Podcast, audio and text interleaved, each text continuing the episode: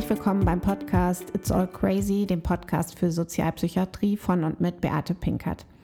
Die Arbeitsgemeinschaft Gemeindepsychiatrie Rheinland, kurz AGPR, ermöglicht mir in diesem Podcast mit Menschen ins Gespräch zu kommen und über deren Aufgaben, Anliegen oder Visionen zu berichten.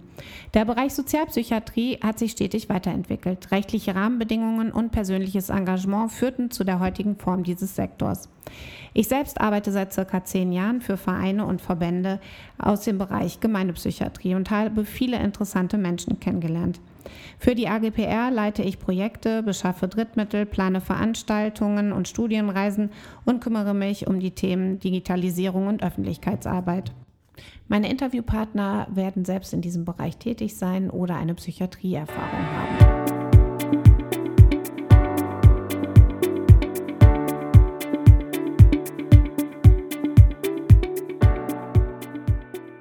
Herzlich willkommen zur nächsten Folge It's All Crazy, dem Podcast für die Sozialpsychiatrie. Zu Gast ist Dr. Thomas Hummelsheim, Vorsitzender des Psychosozialen Trägervereins in Solingen, kurz PTV Solingen, der mir ein bisschen zum Thema Krisenversorgung im ambulanten Sektor erzählen wird.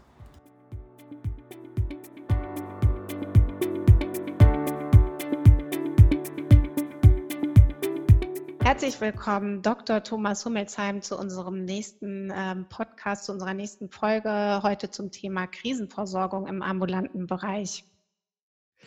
Ja, Beate, vielen Dank. Also freut mich sehr, dass ich hier mitmachen kann heute und ein bisschen was über den Krisendienst in Solingen erzählen kann. Sehr schön. Vielleicht erzählst du einmal auch ganz kurz was zu deiner Person. Ja, ähm, ich bin Facharzt für Psychiatrie und Psychotherapie, 54 Jahre alt und arbeite seit 2008 in Solingen, habe da äh, den klinischen Bereich, also die Tagesklinik maßgeblich geleitet und bin jetzt ähm, seit 2016 Vorsitzender des Vereins. Mhm. Ähm, und der äh, psychosoziale Trägerverein in Solingen, äh, vielleicht kannst du da auch noch mal kurz was zu sagen? Okay, den Psychosozialen Trägerverein in Solingen gibt es seit 1978 ähm, von einer Initiative Solinger Bürger damals gegründet ähm, mit dem Ziel, Unterstützungsmöglichkeiten für Menschen in Solingen aufzubauen, die ähm, lange Zeit ähm, außerhalb ihrer Heimatgemeinde in, Psychiat in psychiatrischen Kliniken gelebt haben. Und seitdem haben wir die Angebotsbestandteile aufgebaut, die auch viele andere gemeindepsychiatrische Vereine im Rheinland haben, also von ähm, niederschwelliger Kontakt- und Beratungsstelle über ambulant betreutes Wohnen, Tagesstruktur, äh, besondere Wohnformen, also stationäres Wohnen ähm, und auch einen klinischen, bis zu einem klinischen Bereich mit einer Tagesklinik, Institutsambulanz. Außerdem Arbeitsplätze für Menschen mit psychischen Erkrankungen und ähm, andere Unterstützungsmöglichkeiten im Hinblick auf Arbeit, Integrationsfachdienst beispielsweise. Also ein mhm. breites Spektrum von ja, ein bunter Strauß. Diensten. Genau. Ähm, was bei euch allerdings schon sehr besonders ist, ist ja äh, diese Tagesklinik oder ähm, ja diese äh, klinische Versorgung der Patienten. Ne? Ähm, Gab es die schon immer äh, in Solingen oder ist das noch nicht so alt? 1991 äh, ist die Tagesklinik gegründet worden. Mhm. Also das war nach, nach mehrjähriger Vorbereitungsphase und seitdem machen wir das. Und seitdem gibt es auch eine Krisenversorgung?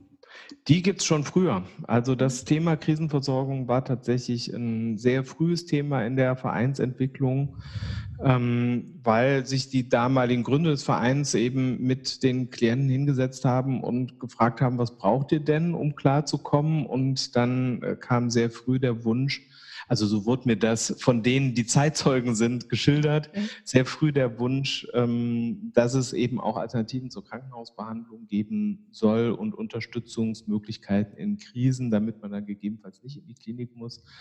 Ähm, und ähm, dementsprechend ist sowohl eine telefonische Krisenerreichbarkeit als auch die Krisenwohngruppe die ein wichtiges Element unserer Krisenversorgung darstellt, schon Mitte der 80er Jahre am Start gewesen. Okay.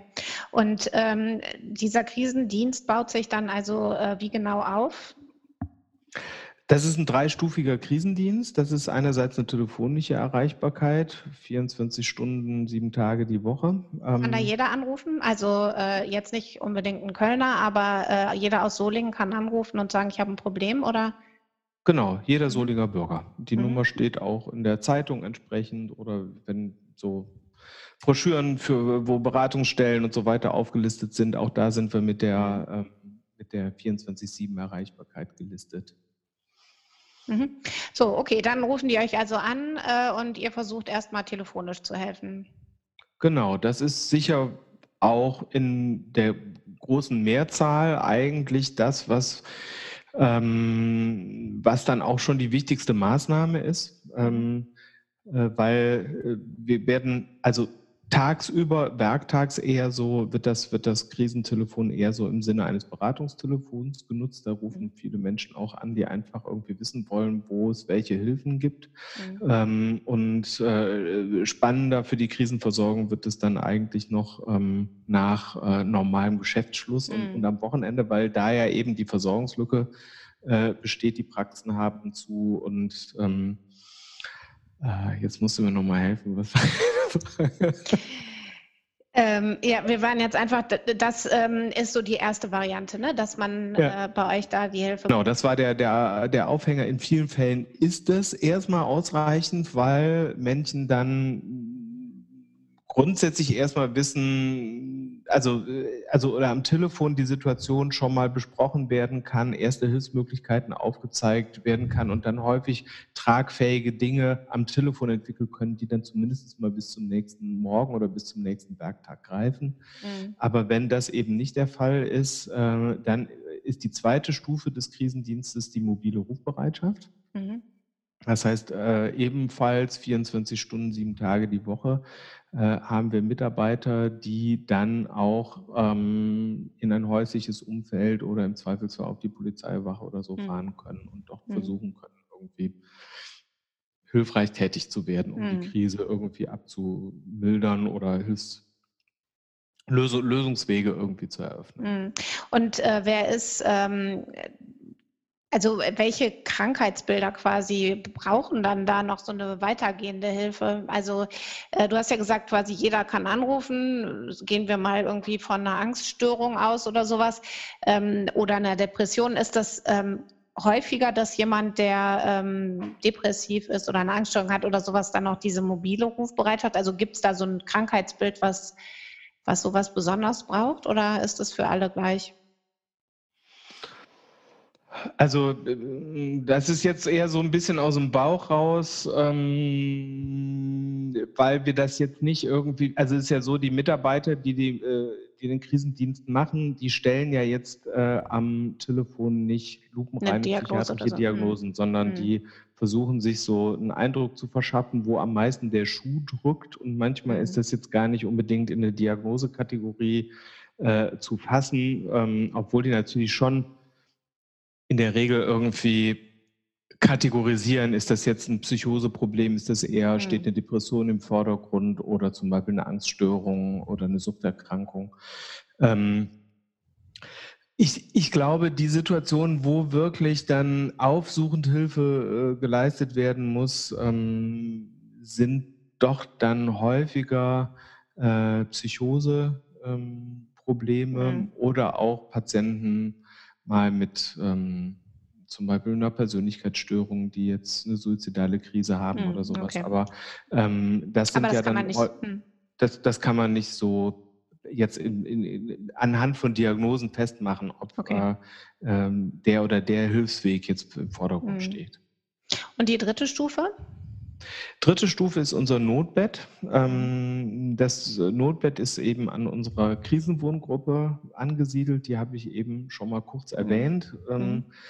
Äh, wir sagen dazu niederschwelliger Zufluchtsort für Menschen in seelischen Krisen. Also man kann da einfach hinkommen ähm, und äh, sagen, mir geht es nicht gut, ich schaffe das gerade nicht, in meinen eigenen vier Wänden zu bleiben, äh, aufgrund von Ängsten oder vielleicht auch ähm, ja, dem, dem Gefühl, jetzt zu Hause in einer Situation nicht mehr gewachsen zu sein mhm. oder zu Hause eskalieren immer wieder Konflikte, die das dann mhm. noch anheizen, dass es einem schlecht geht. Das wären so ähm, Gründe. Und ähm, dann kann man, was weiß ich, einfach ein paar Stunden da verweilen. Ähm, man kann aber sich auch länger da aufhalten, also dann so richtig auf die Krisenwohngruppe aufgenommen werden und dann für einige Tage oder einige Wochen auch äh, die Krisenwohngruppe nutzen. Okay. Und äh, wie lang sind die Leute so im Durchschnitt da in so einer Krisen, in eurer Krisenwohngruppe? Ähm, Im Schnitt 25 Tage. Okay. Mhm. Also das ist schon fast wie bei einer, bei einer also stationären Behandlung. Quasi. Bei einer stationären Behandlung. Mhm. Und ähm, in, dieses Krisenbett ist aber nur so ein paar Stunden quasi. Und dann geht man eher dann in die Krisenwohngruppe. G genau, also das ähm, mit den 25 Tagen, da sind jetzt die Patienten, die sich nach dem Wochenende oder nach einer Übernachtung am nächsten Werktag ähm, dann dafür entscheiden, auf der Krisenwohngruppe zu bleiben. Okay. Da sind jetzt in, dieser, in diesem Durchschnittswert sind jetzt die kurzen Aufnahmen in das Notbett nicht mit einbezogen. Mhm. Die können Und, ja maximal eben von Freitagnachmittag bis Montagmorgen. Ja, okay. Und wie äh, viele Menschen nehmen das in Anspruch? Also wie viele Leute wohnen in eurer Krisenwohngruppe? Wir haben jetzt tatsächlich das äh, Konzept etwas umstellen müssen und haben die Wohngruppe, die Krisenwohngruppe verkleinern müssen. Wir hatten immer elf Betten, jetzt haben wir noch sechs Betten plus mhm. Notbett. Ähm, und haben auch einiges an, an dem Dienstplanmodell und so weiter ähm, ändern müssen. Ähm, das hatte zum Teil Finanzierungsgründe, zum Teil eben auch das Thema Personalmangel, ähm, mhm. weil obwohl wir das für ein sehr spannendes Konzept selber halten und da sehr von überzeugt sind, ist trotzdem ähm, gar nicht so leicht ist, Mitarbeiter zu finden, die genau so ein Konzept auch umsetzen wollen. Mhm. Ja, und auch die Attraktivität der Arbeitszeiten wahrscheinlich, ne? So am Wochenende und 24 Stunden und sowas. Ich meine, hat man stationär auch, aber im ambulanten Bereich ja eher nicht, ne? Genau, das, das Hauptproblem ist, glaube ich, an der Stelle auch, dass es ein sehr kleines Team ist, sodass dann, wenn mal jemand krank wird und so, dann relativ häufig doch eingesprungen werden muss und so weiter. Mhm. Das ähm, funktioniert bei einer sehr hohen Motivation, ähm, aber ist jetzt kein 0815-Arbeitsplatz, sage ich mhm. jetzt mal so. Wie viele äh, Leute arbeiten denn damit in dem Krisendienst? Also äh, dieser telefonische Krisendienst wird ja von ziemlich vielen geschultert, oder? Genau, also ähm, das ist ja jetzt erstmal was Besonderes, dass jetzt nicht eine Kommune beschließt, wir möchten einen, einen Krisendienst für unsere Bürger einrichten, sondern ein einzelner Träger sagt, wir versuchen sowas zu stemmen.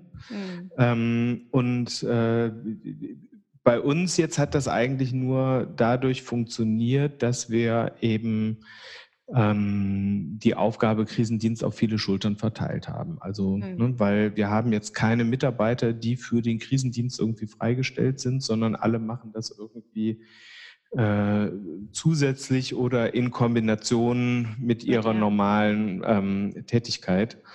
Ähm, so dass äh, tagsüber, also wir, wir zum Beispiel so eine Lösung haben, dass zu den normalen werktäglichen Arbeitszeiten wir so ein so einen Dienstplan haben, wo mhm. unterschiedliche Teile des Trägervereins jeweils wenige Stunden übernehmen. Das können mal unsere ambulanten Dienste sein, das kann jemand aus dem Bereich Arbeit sein, das kann äh, eine Wohngruppe sein. Und ähm, nach 17 Uhr und am Wochenende ist das äh, Telefon, der telefonische Krisendienst dann mit der Krisenwohngruppe ähm, und einem Wohnheim verbunden. Mhm, die, okay. die Mitarbeiter, die da im Dienst sind, haben dann immer das Krisentelefon mhm. und müssen das dann irgendwie gucken, wie sie neben ihrer normalen Arbeit ähm, das irgendwie gestemmt bekommen. Mhm. Gibt es irgendwie so ähm, Zeiten, ich sag mal im Herbst oder Winter oder über Feiertage oder sowas, wo äh, mehr los ist, also wo die äh, öfter zum Einsatz kommen oder kann man das auch gar nicht so festmachen? Auch da gibt es jetzt nicht wirklich so ein Muster. Okay. Also ich habe Weihnachten hier erlebt, wo es ganz ruhig war und äh, Weihnachten, wo irgendwie es ganz furchtbar war, weil wir gar nicht wussten, wie wir das alles ähm, gut bedienen können. Mhm. Und äh, so übers Jahr gesehen ist äh, diese Krisenwohngruppe aber dann schon auch jetzt ausgelastet. Also da sind schon die Betten eigentlich voll in der Zeit. Ja, mhm. ja, ja. Mit wem arbeitet ihr denn äh, zusammen? Also du sagst ja gerade schon, das ist ja nicht von der Kommune irgendwie äh, gefördert oder gewünscht unbedingt oder unterstützt, sagen wir mal. Also finden die nicht schlecht, weil sie zahlen es halt nicht unbedingt. Aber mit wem arbeitet ihr ähm, zusammen? Ja, also fairerweise muss ich sagen, es ist ja nicht so, dass wir jetzt gar nicht unterstützt werden. Also es gibt durchaus einen, einen städtischen Zuschuss, den wir als sozialpsychiatrisches Zentrum bekommen und ähm, wo ähm, in der Vereinbarung, die wir mit der Kommune haben, das Thema Krisenversorgung eben mit drin ist, nur dass es damit nicht auskömmlich finanziert ist. Mhm. Ähm, äh, deine Frage war, mit wem wir zusammenarbeiten. Mhm. Wir können aber auch erst die Finanzierungsfrage ansonsten klären. Ansonsten zahlt dann die Krankenkasse oder? Mm, ansonsten ist das dann zum Teil Eigenleistung des Vereins. Okay. Mhm. So. Das erklärt da, dafür müssen wir das Ganze auch sehr, sagen wir mal, ökonomisch unter der Nutzung möglichst vieler Synergieeffekte irgendwie ähm, mhm. betreiben. Mhm. mhm. Deswegen seid ihr auch, äh, wenn man sich das anhört, vielleicht ein bisschen solitär in Deutschland mit eurem Projekt, oder? Gibt es so ein ähnliches äh, Ding auch irgendwo anders?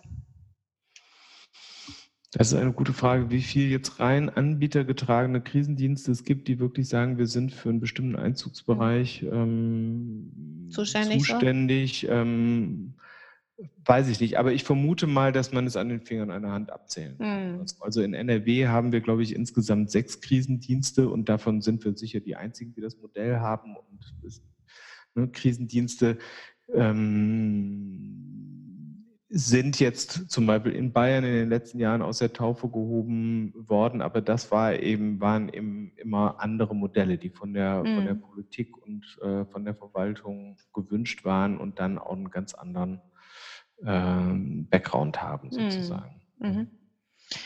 Ähm, okay, dann kommen wir nochmal zurück auf die Sache mit der Kooperation. Äh, mit wem kooperiert ihr? Also habt ihr zum Beispiel äh, irgendwie Kooperationsvereinbarungen auch mit der Polizei oder Feuerwehr, Krankenwagen, keine Ahnung, dass wenn jetzt jemand wirklich in einer akuten Krise ist, ihr angerufen werdet oder äh, ist es schon eher die Werbung, die ihr macht, darüber kommen die Leute zum Beispiel?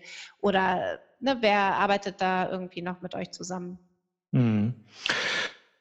Ja, ähm, das ist ein ganz spannendes Thema, weil äh, über das wir uns in den letzten Jahren viel Gedanken gemacht haben. Wir haben dazu eigentlich auch ein Projekt begonnen, was ähm, aber im Moment so auf halbem Weg äh, stecken geblieben ist, was wir aber grundsätzlich weiterverfolgen wollen, weil ähm,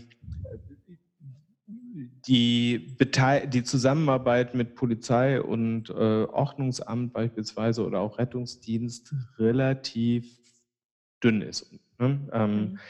Das, äh, oder anders gesagt, wenn man jetzt mal von der, zum Beispiel von der PsychKG-Statistik her äh, guckt, dann ist es so, dass wir nur an einer ganz geringen Prozentsatz von PsychKG-Einweisungen äh, irgendwie im Vorfeld beteiligt worden sind. Mhm. Das ähm, äh, ist nicht das, was wir uns eigentlich vorstellen für den Krisendienst. Mhm. Ähm, aber ähm, und das, ein Teil dieses Projekts war eben auch, sich mit den entsprechenden Verantwortlichen in Solingen von Polizei, Feuerwehr, äh, Ordnungsamt zusammenzusetzen und diese Situation mal zu analysieren. Und dann haben wir gemerkt, dass es eine Reihe von Hemmschuhen gibt mhm. für eine engere äh, Kooperation, also rechtliche Unsicherheiten, ähm, bestimmte Zuständigkeitswege, die erstmal so in den rechtlichen äh, Rahmenbedingungen festgehalten sind. Und ähm,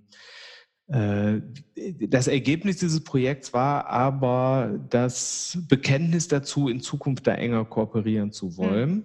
Mhm. An der Stelle haben wir dann nur gesagt, also mit der Art und Weise, wie unser Krisendienst jetzt aufgestellt ist, äh, schaffen wir das tatsächlich nur, wenn wir auch noch weitere Kooperationspartner haben. Ähm, und da sind wir dann auf den sozialpsychiatrischen Dienst zugegangen, mhm. der gesagt hat, ja, wir möchten uns da auch mehr beteiligen. Ähm, aber dann hat es jetzt im letzten Jahr sowohl auf Seiten des sozialpsychiatrischen Dienstes als auch auf unserer Seite eben ähm, zum Teil personelle Schwierigkeiten, äh, zum Teil organisatorische Schwierigkeiten, okay. Umbrüche gegeben, die das erstmal verzögert haben. Das, mhm. Der Plan ist aber, ähm, sozialpsychiatrischer Dienst und PTV ähm, bestreiten das gemeinsam und werden dann auch regelmäßig beteiligt bei, mhm. äh, bei, bei, Kriseneinsätzen, wo irgendwie Unterbringungen ähm, mhm. im Raum stehen. Mhm. Ja, äh, warum sollten Menschen mit einer psychischen Notlage bei euch einchecken und nicht in einer Klinik?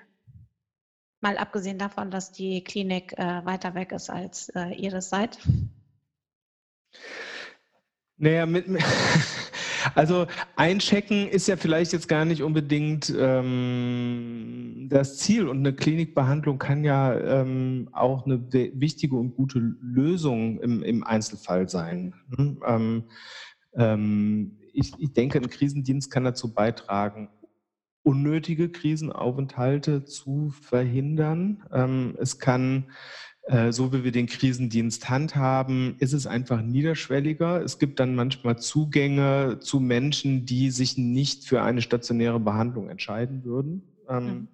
Also so, ähm, wir haben durchaus Situationen, wo dann zum Beispiel Angehörige mit einem Patienten kommen, der vielleicht psychotisch ist, der äh, sich erstmal gar nicht darauf einlassen kann, auf unserer Krisenwohngruppe zu bleiben, ähm, dem wir aber sagen, okay, wenn Sie am Sonntag mal vorbeikommen wollen, einfach nur einen Kaffee trinken oder sowas, dann schauen Sie doch nochmal vorbei. Wenn Ihnen zu Hause die Decke am Kopf fällt, dann kommt er vielleicht sonntags für einen Kaffee und entscheidet sich dienstags dafür, ähm, dann tatsächlich ein Bett auf der Krisenwohngruppe wahrzunehmen. Mhm. An der Stelle haben wir einfach gegenüber einer Krankenhausbehandlung, die da sozusagen statischer ist, entweder jemand wird aufgenommen oder er wird nicht aufgenommen, mhm. äh, mit so einem Vorgehen einen deutlichen ähm, Vorteil. Mhm. Ja, es ist Und, so sanfter, ne? Ja, es ist äh, sanfter, es gibt demjenigen mehr, mehr Freiheit, mehr Autonomie darüber, ähm, wie er das, also auf was er sich da einlassen kann, mhm. wie er das, ja. genau. Und ähm, das Thema äh, wirklich, also darüber verhandeln, was geht, äh, Wahlmöglichkeiten eröffnen, diese Autonomie zu respektieren, ist für, für uns eben von der Grundhaltung ein wichtiges Ding mhm. an der Stelle. Mhm. Was wünschst du dir, das ist jetzt auch schon die letzte Frage, was wünschst du dir in Bezug auf äh, Krisendienste oder euren Krisendienst für die Zukunft? Hast du da eine Vision, die das irgendwie, wie es weitergeht? Ja, also ich, ich, jetzt erstmal für Solinger Verhältnisse wäre meine Vision erstmal, dass wir das umgesetzt bekommen, was wir uns da vorgenommen haben. Mhm. Ähm, Sprich mehr äh, Zusammenarbeit das heißt, äh, mit, also mit, mit, äh, Polizei oder äh, mit dem SPDI eben. Genau, ja. Und äh, also ich bin jetzt nicht so der Vision-Typ, sondern eher so jemand, der so guckt, äh, was geht, was kann man weiterentwickeln und was eröffnet sich von da aus für Perspektiven. Ja. Ne? Weil es kann jetzt einfach sein, dass das so zustande kommt, wie wir uns das jetzt vorstellen, dass wir dann aber merken, ah, es gibt andere Hindernisse. Zum Beispiel mhm. so, wie wir den Krisendienst jetzt organisiert haben, da sind auch Mitarbeiter, die wohnen in Köln oder in Wuppertal oder in Düsseldorf, die brauchen erstmal eine Stunde Anreise. Das ist vielleicht eine zu lange Re Reaktionszeit, um bei PsychKG-Einsätzen wirklich hilfreich äh, mhm. zu, äh, zu, werden. Oder wir merken, wenn die Inanspruchnahme steigt durch eine regelmäßige Zusammenarbeit mit der Polizei, äh, meutern die BEWO-Mitarbeiter, weil sie dann Schwierigkeiten bekommen, ihre Fahrleistungsstunden zu machen, wenn sie zu häufig am nächsten Tag irgendwie fehlen, weil sie einen anstrengenden mhm. Krisendiensteinsatz hatten oder so. Und das müssen wir erstmal ausloten, äh, an welcher Stelle wir da vielleicht auch an unsere Grenzen kommen. Und dann wird das Thema Finanzierung, Unterstützung durch die Stadt und so weiter dann auch wieder spannend. Ne? Mhm. So, das, das ist jetzt auf unseren, sag ich mal, evolutionären Prozess in Solingen mhm. bezogen. Ähm, äh, insgesamt glaube ich, dass Krisendienste wichtig sind. Ich glaube, der, Haupt, äh, der Haupteffekt, den Krisendienste haben, ist, dass wenn viele Menschen davon wissen oder auch gerade auch äh, Menschen, die schon in der Versorgung sind, äh, davon wissen, dass die einfach, ähm, also dadurch, dass sie, ich könnte ja da anrufen, mhm. ähm, andere, andere Fähigkeit haben, mit Situationen auch zu Hause klarzukommen. Also mhm. die, der, der klassische Satz ist eigentlich, vor einer Woche war ich so weit, den Krisendienst anzurufen. Mhm. Ich habe es dann doch nicht gemacht, sondern ich habe noch die und die Lösung gefunden. Ah, okay. Und ähm, das, das ist einfach so äh, die Sicherheit sozusagen, die man in petto hat. Und das genau. verändert schon so. was. Mhm. Und das ist ein Element in der Versorgung hier, die ich überhaupt nicht missen möchte mhm. und wo ich denke, das sollte es möglichst flächendeckend geben. Mhm. Ähm, aber um das flächendeckend zu machen, glaube ich, da braucht es ganz andere Anstrengungen. Und letztendlich muss dann wirklich, also äh, es eine gesicherte Finanzierung geben Klar, und von der Kommune. das wollen mhm. und so weiter. Mhm. Ja. Ja, Thomas, Ganz herzlichen Dank für dieses äh, spannende Gespräch und äh, Thema und äh, euch dann alles Gute für die Umsetzung in Solingen. Ja, herzlichen Dank, können wir brauchen. Vielen Dank auch für das sehr schöne Gespräch. Ich finde das eine tolle Idee mit dem Podcast. Sehr schön. Ja.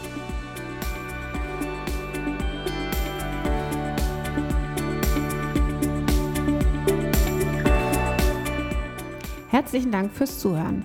Ich freue mich, wenn Sie oder ihr das nächste Mal wieder dabei seid. Hinterlasst gerne Kommentare oder Anregungen auf unserer Website unter www.agpr-rheinland.de. Also, vielen Dank fürs Zuhören und auf Wiederhören.